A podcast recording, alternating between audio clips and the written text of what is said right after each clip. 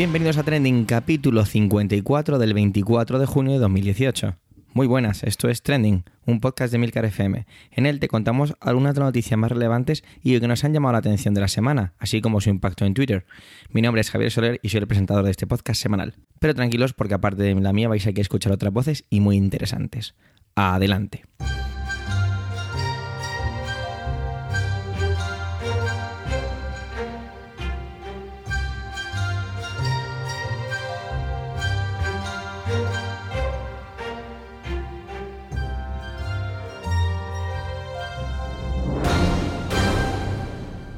¿Qué tal esos cuerpos? Algunos estaréis pensando, Javier es profesor, por lo que está ya de vacaciones, como él viene sacando las clases. Entonces empiezan a aparecer en vuestra mente las típicas frases sobre los profesores y las vacaciones.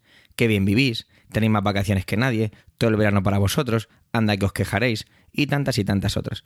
No voy a meterme en defender nada, simplemente diré que no, no estoy de vacaciones. Hasta el 20 de julio nada. Ahora me toca campamento.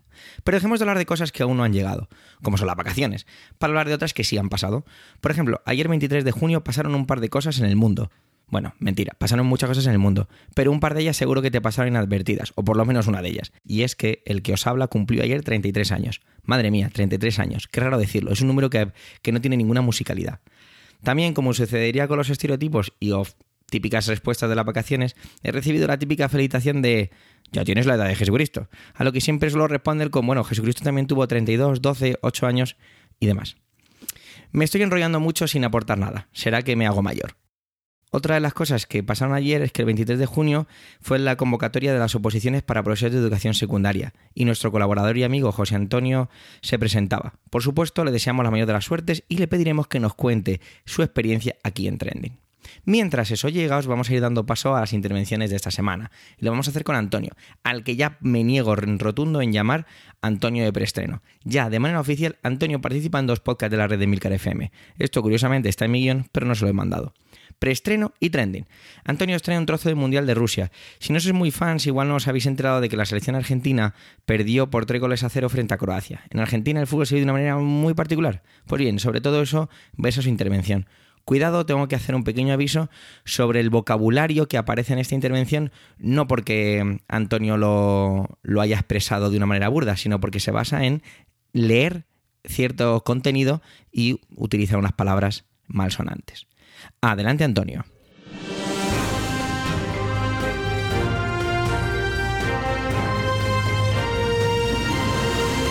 Saludos, soy Antonio Rentero del podcast Preestreno y esta semana aquí en Trending no voy a hablaros de cine, ni tampoco de series de televisión. Os voy a hablar de una extraordinaria confluencia entre la riqueza del idioma español, la afición de los argentinos por el fútbol y por su selección nacional, la pasión desmedida y la imaginación de quienes buscan en la injuria, en, el insulto y en el ánimo peyorativo vías de expresión hasta ahora inéditas. Una de las tendencias en estos últimos días en las redes sociales ha sido la cantidad, la calidad, el ingenio y la originalidad de los tweets, sobre todo los tweets, que han vertido los aficionados argentinos como consecuencia de la mala carrera de los últimos años, pero especialmente del pésimo papel que la selección argentina de fútbol está haciendo en el Mundial de Rusia 2018. Y quizá el momento en el que la explosión ha sido prácticamente atómica ha sido en el partido que enfrentó a la situación a la selección argentina contra Croacia una selección que es, que es buena, pero realmente Argentina se supone que es uno de los grandes clásicos del fútbol, uno de los mejores equipos del mundo, pero que su situación actual y de los últimos años es eh, ciertamente lamentable. El resultado fue Argentina 0, Croacia 3, y así es como lo vieron algunos tuiteros. Voy a hacer un pequeño ejercicio de estilo para que podamos reflexionar y deleitarnos y degustar como creo que se merece esta, este enriquecimiento del idioma español. En lugar de tratar de imitar el idioma argentino, estamos hablando de textos de Twitter, escritos todo con mayúsculas, ya saben, denme mayúsculas más grandes, sin ninguna coma, sin ningún punto, sin ninguna indicación de la inflexión, pero que todos imaginamos leídos eh, por alguien con acento argentino y con una fuerte carga de ira en su voz.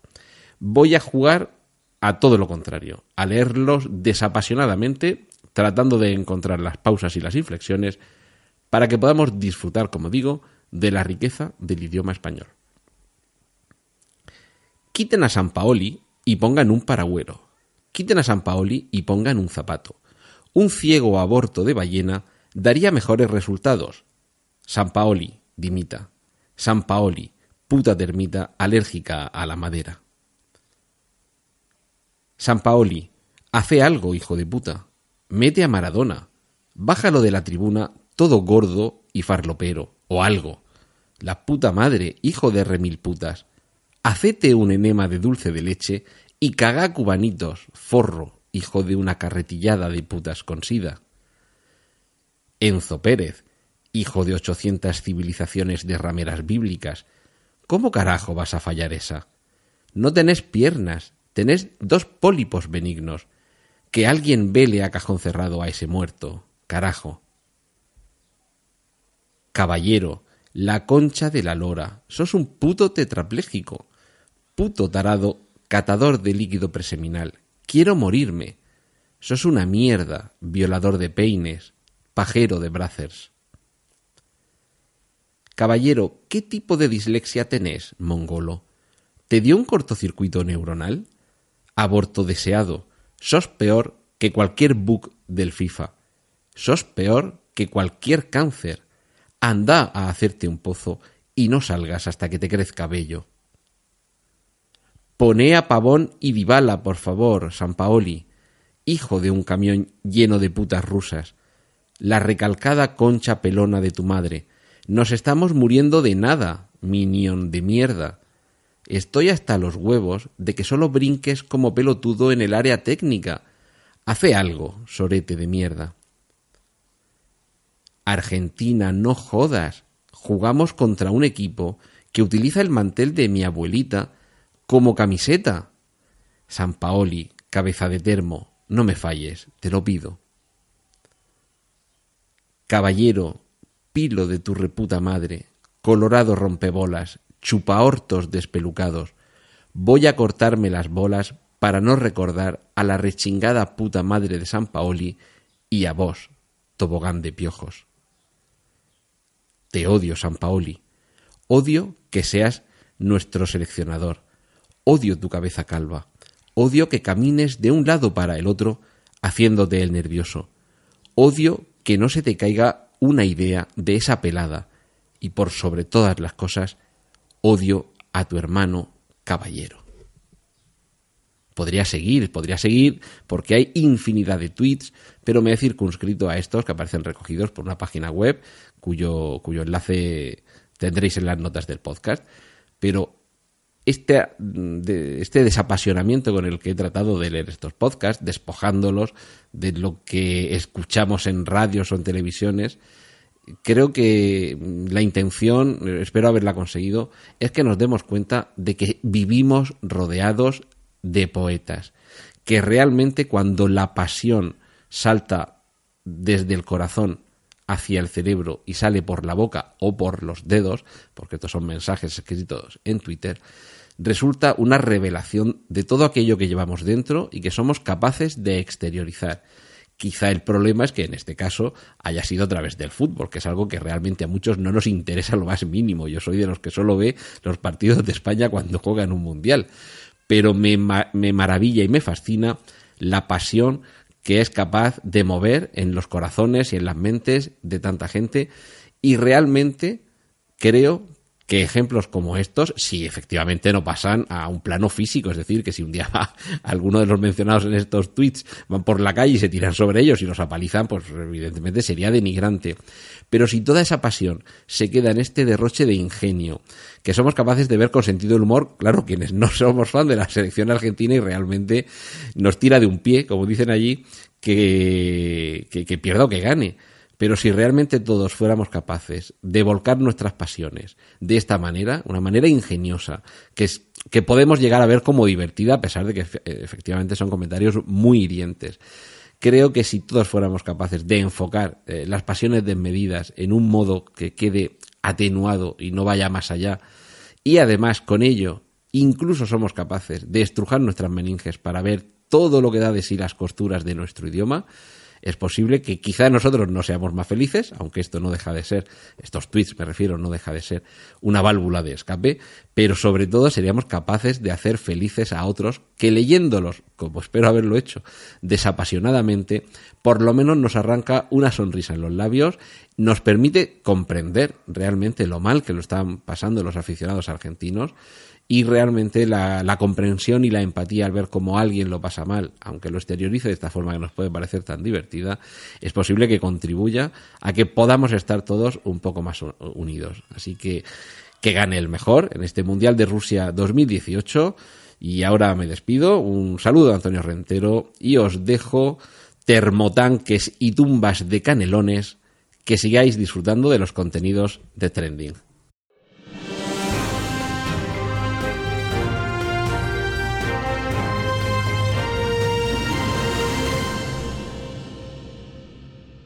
José Miguel, al que también a partir de ahora será José Miguel de Están estos romanos y Trending, nos trae una historia de la semana relacionada con uno de los temas que anunciaba la presentación, las oposiciones al profesor de educación secundaria, más concretamente localizada en Murcia, cuna de esta red de podcasting. Muchas gracias y adelante José Miguel.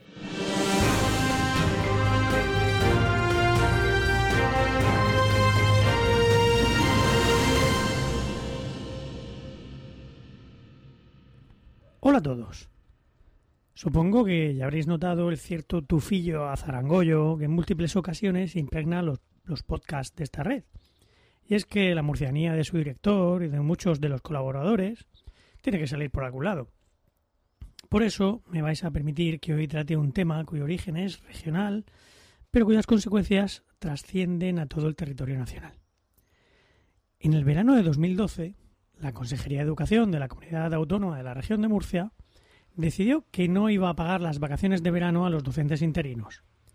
Al acabar el curso escolar, los despediría, pagando, eso sí, su correspondiente finiquito, y los volvería a contratar al empezar el siguiente curso, pasada la época estival. De esta manera, y copiando las peores prácticas del más rancio empresario, se ahorraba unos eurillos que venían muy bien para maquillar el déficit regional. Por supuesto, estas medidas no fueron originales ni exclusivas en la administración murciana, sino que se extendieron por toda la geografía española. En la región de Murcia, esta práctica se vino repitiendo en los veranos de 2013, 2014 y 2015, corrigiendo semejante injusticia ya a partir de julio de 2016. Desde el primer momento, la Asociación de Interinos Docentes de la región de Murcia, AIDMUR, lideró las protestas contra esta situación, llegando a llevar el caso a los tribunales. Tras un largo periplo judicial, el pasado 13 de junio se conocía la sentencia del Tribunal Supremo que les daba la razón y obligaba a la Consejería de Educación a pagar los veranos de 2012, 13, 14 y 15.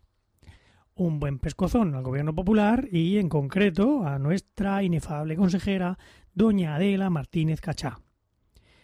Al ser sentencia del Supremo, sienta jurisprudencia y obligará a rascarse el bolsillo a todas las comunidades que hayan racaneado el verano a sus interinos. Hasta aquí todo bien. Gracias al activismo social se pone remedio a una injusticia. El bien triunfa sobre el mal. Eh, pero en este podcast ya sabemos, gracias a una intervención de José Antonio, que este año se han convocado posiciones de secundaria en varias comunidades autónomas. Aprovecho para desearle mucha suerte a nuestro compañero en su proceso selectivo. La región de Murcia, por su parte, no ha sido una excepción y también ha convocado dicho proceso. De hecho, el día que estoy grabando esto, sábado 23 de junio de 2018, se está realizando el primer examen. Y aquí no sabéis quién ha estado a punto de no hacer ese examen. Pues Ángel Luis Hernández, el presidente de AIDMUR. ¿Y por qué el presidente de los interinos no se iba a presentar a las oposiciones? Pues sencillamente porque no le dejaban. El señor Hernández realizó telemáticamente, como este año era todo telemático, el proceso de inscripción y pagó religiosamente los 79 euros con 40 céntimos que le pedía la consejería para admitirlo. Sin embargo, para su desesperación, vio cómo no aparecía ni en las listas de admitidos ni en las de excluidos al, al proceso selectivo. Según la consejería, todo se debe a un fallo administrativo o un error informático que ha dejado fuera del proceso a 17 interinos. Un fallo que, pese a las sucesivas alegaciones que se han ido realizando, no se ha podido subsanar. El propio Hernández ha afirmado no creer en conspiranoias, como la que insinúa que desde la consejería se ha borrado su registro. Pero opina que sí es bastante posible que se hayan encontrado con el error y al ver su nombre decidieran castigarle. Al parecer, en otras comunidades, por ejemplo la comunidad valenciana, han surgido problemas parecidos que se han solventado rápidamente. Pero en Murcia no ha podido ser. ¡Qué fatalidad! Menos mal que el señor Hernández, curtido en mil y un tribunales, ha llevado a la justicia también este asunto y ya en el tiempo de descuento ha conseguido que un juez obligara cautelarmente a la Consejería de Educación a permitirle realizar el examen.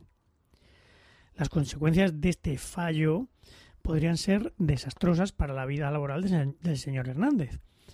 No solo se le impediría aspirar a una de las plazas que se ofertan en esta ocasión, sino que además sería expulsado de las listas de interinos, con lo que no podría trabajar para un instituto público murciano hasta que se convoquen nuevas oposiciones y le dejen presentarse. La consejería no ha tenido más remedio que dejar a un presidente de Aidmur, tendrá que expulsarle si pierde su condición de funcionario interino. No ha tenido más remedio, decía, que dejarle realizar el examen. Pero ha dicho que no le reconocerá la nota ni le admitirá en las listas de interinos hasta que no haya sentencia firme. Así a bote pronto, no pinta bien para la Administración. Hernández cuenta con la documentación que generó el proceso telemático y con el resguardo del pago de las tasas menos mal que por lo menos le han dejado hacer el examen. Porque imaginaos, ¿qué habría pasado si dentro de tres o cinco años el Tribunal Supremo le hubiera dado la razón? Si hubieran tenido que invalidar las oposiciones al no permitirle a él hacer el examen. Ya me imagino las llamadas desde la consejería a los que se hubieran sacado la plaza. Oiga, mm, se va a reír. ¿Se acuerda de la plaza que le dimos hace cinco años? Pues que la tiene que devolver. En fin. Supongo que dado el cortoplacismo del que suele hacer gala nuestro gobierno regional, habrán pensado que ellos sí iban a dar el gusto de fastidiar a un trabajador incómodo y que el marrón se lo comiera el que esté en el cargo dentro de cinco años. Que seguro que no será la cachá y, con un poco de suerte, nadie del Partido Popular. Pero ha tenido que venir un juez a guardar la fiesta y a obligar a la consejería a permitir que Ángel Luis Hernández realice el examen. Bueno, pues eso es todo. Como siempre, muchas gracias a los que habéis llegado hasta aquí y si conocéis a alguien que no haya llegado, le das las gracias de mi parte. Hasta pronto.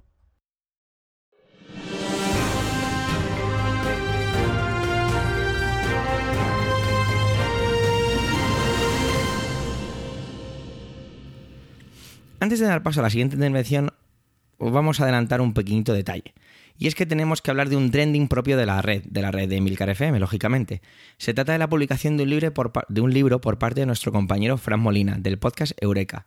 El libro lleva el mismo título que el podcast, es decir, Eureka, y como subtítulo, Innovación y nuevos productos. El libro está disponible en la eBooks Store de Apple a un precio de 9,99, pero la semana que viene vamos a sortear aquí para todos los oyentes de Trending dos ejemplares a través de un código canjeable. Lo primero que, tengo que hacer es recomendaros el podcast de Eureka.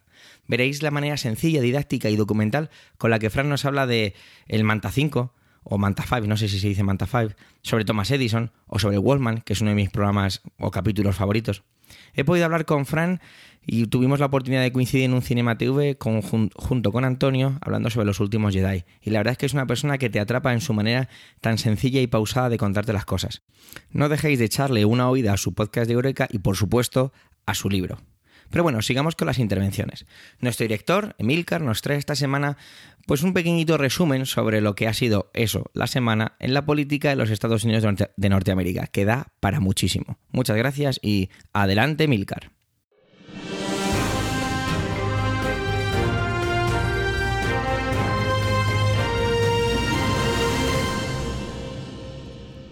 Mi intervención de hoy está basada en tres tweets de Ángel Domínguez, Arroba Ángel Domínguez es, entre otras cosas, traductor y seguramente ha traducido al español muchas de las aplicaciones que tienes en tu teléfono. En ocasiones, Ángel publica tweets eh, escritos en inglés y los cita haciendo su propia traducción, lo cual pues, nos permite comprender más de cerca muchas de las circunstancias políticas que ocurren en estos momentos en Estados Unidos. Os leo el primero de estos tweets. Dice, dice Ángel, a Sanders, la portavoz del gobierno Trump, la han echado de un restaurante. Esto es una explicación muy sencilla e interesante de lo que ha pasado. Y cita eh, un email donde se habla de que en el restaurante Red Gen llega esta señora, Sarah Sanders, a, cenar o a lo que sea. Eh, la dueña ve que entra, le pregunta a sus trabajadores, inmigrantes, eh, eh, gente del colectivo LGBTQ, que si quieren atenderla, ellos dicen que preferirían no atenderla y ella le hace una parte y le pide que abandone el, restaurante. Evidentemente esto trae el revuelo que uno podría imaginar y Ángel nos, traduce otros dos tweets de esta cuenta de la cuenta, eh, en este caso de la cuenta Arquímedes 2020, eh, eh, que es una cuenta de resistencia civil a todo esto que, está, que está ocurriendo.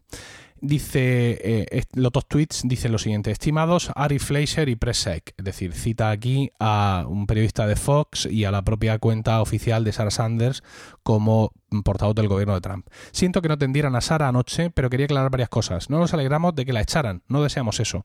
Nos alegramos de que ahora se trate a los republicanos como ellos quieren tratar a todo el mundo. ¿Qué creíais que pasaría cuando permitisteis una pastelería no atendiera a gente LGTBQ por motivos religiosos? ¿O cuando lobby, eh, Hobby Lobby quiso negar contracepción a las mujeres? ¿Cuando médicos no quisieron tratar a gente trans? Todo por causas morales. Estos dos estos tres tweets son, bueno, pues son una son una pequeña muestra de la separación tremenda que está teniendo la sociedad norteamericana a causa del gobierno de Trump. Eh, en una semana en la que no se puede caer, mm, bueno, sí, sí, seguramente se podrá caer más bajo, pero mm, a cualquier persona le puede dar la sensación de que no se puede caer más bajo, separando eh, a las familias, separando a los inmigrantes, quitando a los niños de los brazos de las madres y guardándolos en jaulas en una semana en la que hemos oído a esos niños llorar preguntando por su madre, en una semana en la que periodistas le han preguntado a Sarah Sanders directamente si es que no siente empatía, que ella es madre, y esta mujer, que es un monstruo, no ha respondido.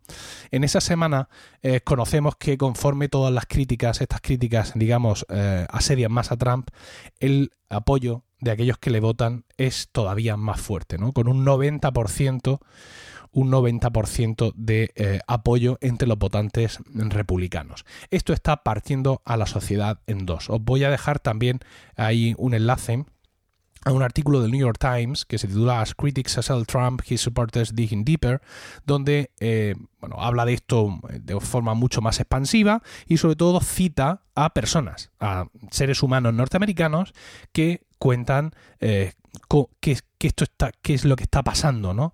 Eh, además, eh, cuentan eh, cosas de, ambos lados, ¿no? Pero en general todo el mundo dice que, bueno, que sus amigos ya no son sus amigos, que no pueden mantener conversaciones en familia, que esto es un desastre y, bueno, pues para mí, desde mi punto de vista, es todavía más, más intenso el hecho de cómo los que apoyan a Trump niegan la realidad, ¿no? O muestran, digamos, que su visión, su visión ahora mismo de lo que está ocurriendo está absolutamente torcida.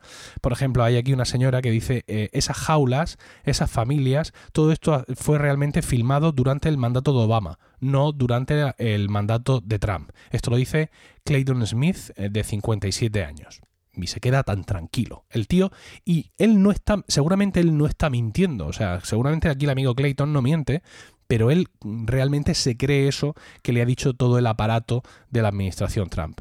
El gobierno de Trump es un gobierno fascista, es un gobierno fascista que está instaurado en Estados Unidos, con lo cual ya no nos hace falta tirar de todas esas distopías que eh, nuestros escritores y creadores han generado ¿no? sobre qué pasaría en el caso de que se instaurara un gobierno fascista totalitario en Estados Unidos. Ya no, ya no nos hace falta pensar qué pasaría porque ya lo tenemos. Y esto es un peligro. Y vemos además que actúa el gobierno este, pues como han actuado siempre los gobiernos fascistas y como hemos visto reflejado, no solo en la historia, sino también en miles de libros, que es dividiendo a la sociedad, porque cada cosa que hace el gobierno tiene su reacción en la calle de una manera virulenta y cruenta.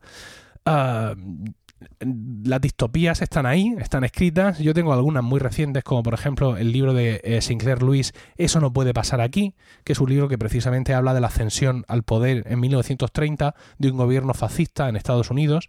Es un libro interesante de leer porque vamos a ver muchos muchos paralelismos entre lo que está ocurriendo en el día a día de la América de Trump hoy. Es un libro complicado de leer, porque aunque está bien traducido, la versión que yo eh, compré en Amazon, pero eh, el estilo de literatura es complicado, tiene muchísimas, muchísimas referencias a la cultura y a la política y a la vida norteamericana en 1930, con lo cual pues hay muchos juegos de palabras, muchos chistes, que aunque están perfectamente anotados en la edición, pero pues, son imposibles de, de asumir. Y la verdad es que ves esas dos distopías, trata de repasar los libros de historia para ver cómo fue la ascensión al poder de Hitler, por ejemplo, y ver lo que está pasando en Estados Unidos y se te ponen, y se te ponen los pelos de punta, ¿no? Eh, realmente con ese 90% de soporte republicano, uno no sabe qué es lo que va qué es lo que va a pasar en noviembre. Hay elecciones en Estados Unidos, hay renovación de las cámaras y eso nos va a, decir mucho de, digamos de con qué Estados Unidos vamos a poder contar, porque la última vez que el fascismo se alzó eh, teníamos a Estados Unidos eh, de nuestra parte, por así decirlo, de parte de, la decencia, pero eso desgraciadamente ahora mismo no ocurre, lo cual hace que me, se me pongan un poco un poco los pelos los pelos de punta. Y esto es lo que quería mm, comentaros. Mm, parece que, parece que no hay esperanza, por así decirlo. Parece que la sociedad norteamericana, o al menos una gran parte, está enferma y está mm, podrida por dentro, por, por, decirlo de alguna manera suave. Y el problema de esto ya no es solo Trump. Es decir, Trump, a fin de cuentas, como también leí alguna vez en un cómic, eh, ya un hombre relativamente mayor y, bueno, pues morirá tarde o temprano, espero que no en el poder, y pronto será solo un recuerdo, ¿no? Otro, decía que el cómic, un cómic de los Vengadores, capítulo eh, eh, número 166, le decía el zumbador a Nefaria, pronto eh, el mundo se habrá librado de ti y no será más que otro Hitler que habrá arañado las páginas de la historia. Pero hay que ver qué sociedad deja detrás de sí y qué capacidad puede tener la sociedad norteamericana y por tanto y esto hay que reconocer su influencia, el resto del mundo de recuperarnos de todo el daño, de todo ese todo vale, eh, eh, todo ese eliminar todas las reglas morales que hemos tenido hasta ahora que está dejando el gobierno de Donald Trump.